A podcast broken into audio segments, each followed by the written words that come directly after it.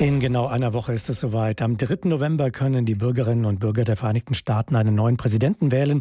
Dazu noch die Mitglieder des Kongresses, etwas mehr als die Hälfte des Senats. Alle schauen auf den Wahlkampf zwischen Trump und Biden. Ob das letzte Fernsehduell am Freitag da erhellend war, wird von vielen bezweifelt. Aber die meisten werden wissen, wen sie wählen wollen. Und Millionen Wahlberechtigte in den Vereinigten Staaten haben das ja bereits getan. Eine große Hürde ist jedoch das komplizierte Wahlsystem der Vereinigten Staaten. Darüber habe ich mit Dr. Johannes Timm gesprochen. Er ist der stellvertretende Leiter der Forschungsgruppe Amerika bei der Stiftung Wissenschaft und Politik. Bei uns flattert ja irgendwann mit hoher Zuverlässigkeit quasi automatisch eine Wahlbenachrichtigung ins Haus. Wie anders ist das in den Vereinigten Staaten? Ja, grundsätzlich ist es so, dass amerikanische Staatsbürgerinnen und Staatsbürger ab 18 berechtigt sind zu wählen. Das ist genauso wie bei uns, aber die einzelnen Regelungen unterscheiden sich von Bundesstaat zu Bundesstaat und in den meisten Bundesstaaten muss man sich zunächst für die Wahl registrieren lassen. Man muss also nachweisen, wer man ist und nachweisen, dass man in diesem Bundesstaat lebt und dann ist man für die Wahl registriert. Und dann kommt noch hinzu, dieses Jahr wollen ja viele aufgrund der Covid-19-Pandemie per Briefwahl abstimmen. Das muss man dann auch noch mal in den meisten Staaten gesondert anfordern. Es gibt fünf Staaten, die einem automatisch Briefwahlunterlagen zuschicken, aber in den meisten anderen Staaten muss man die auch noch mal separat anfordern. Das heißt, man muss doch selbst aktiv werden, um dann am Ende dort wählen zu können. Gleichzeitig heißt es, dass viele eigentlich Wahlberechtigte am Ende dann aber doch auch ausgeschlossen werden können von einer Wahl. Wie unterschiedlich wird das denn gehandhabt? Wenn es dann so ist, dass ein Staat von einer Partei kontrolliert wird, das heißt, die eine Partei sowohl den Gouverneur stellt als auch in der Legislative beide Kammern kontrolliert, dann kann es sein, dass diese Partei Wahlregularien machen, die ihnen helfen, die nächsten Wahlen zu gewinnen, die zu ihrem eigenen Vorteil sind. Das kann sich darin äußern, dass sie Gesetze erlassen, die die Ausweispflicht betreffen, dass sie bestimmte Arten, sich auszuweisen, voraussetzen. Das kann mit den Öffnungszeiten und der Häufigkeit von Wahllokalen zu tun haben. Also da gibt es viele Tricks, die dann die Partei anwenden kann, um bestimmten Wählergruppen das Wählen nochmal zu erschweren.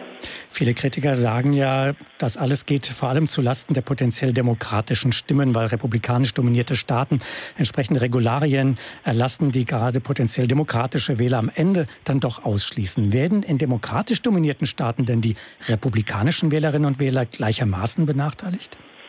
Gleichermaßen sicherlich nicht. Das hat zwei Gründe. Zum einen hat in den letzten zehn Jahren Republikaner in mehr Staaten die Regierung kontrolliert, was, wie ich eben erklärt habe, ja die Voraussetzung für dieses Verfahren ist. Zweitens haben die Demokraten schon eine andere Strategie. Die Demokraten haben eher die Strategie, möglichst viele Wähler an die Wahlurne zu bringen und die Republikaner haben eher dieses Mittel genutzt, tatsächlich bestimmte Wählergruppen, das geht halt häufig zu Lasten von Minderheiten, vom Wählen abzuhalten.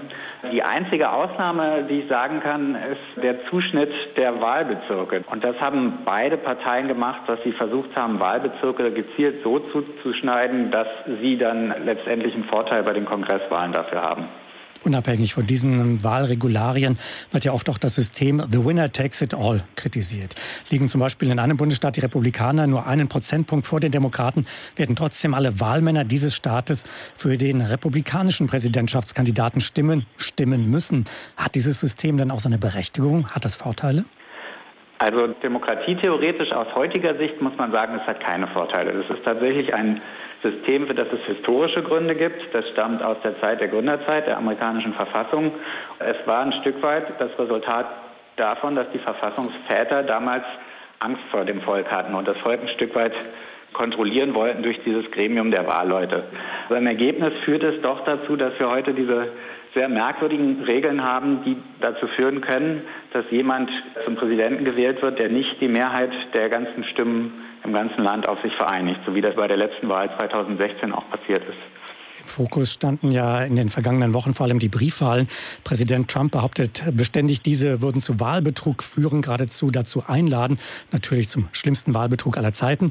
Jetzt machen die Amerikaner in nie gekanntem Ausmaß von der Briefwahl Gebrauch. Was wird das für das Wahlergebnis bedeuten? Wird es dadurch sehr spät kommen? Werden am Ende wieder die Gerichte entscheiden müssen über das Wahlergebnis? Kann alles passieren, aber das liegt dann wahrscheinlich nicht an der Briefwahl an sich. Es führt dazu, dass wir unter Umständen am nächsten Tag nach der Wahl noch kein Ergebnis haben. Denn es ist auch wieder von Staat zu Staat unterschiedlich, wie da die Regeln sind. Aber in manchen Staaten werden zum Beispiel noch bis drei Tage nach der Wahl Briefwahlstimmen angenommen, die dann also erst ankommen, wenn sie den Poststempel des Wahltages haben. Und die müssen dann erstmal ausgezählt werden. Und das kann eine Weile dauern.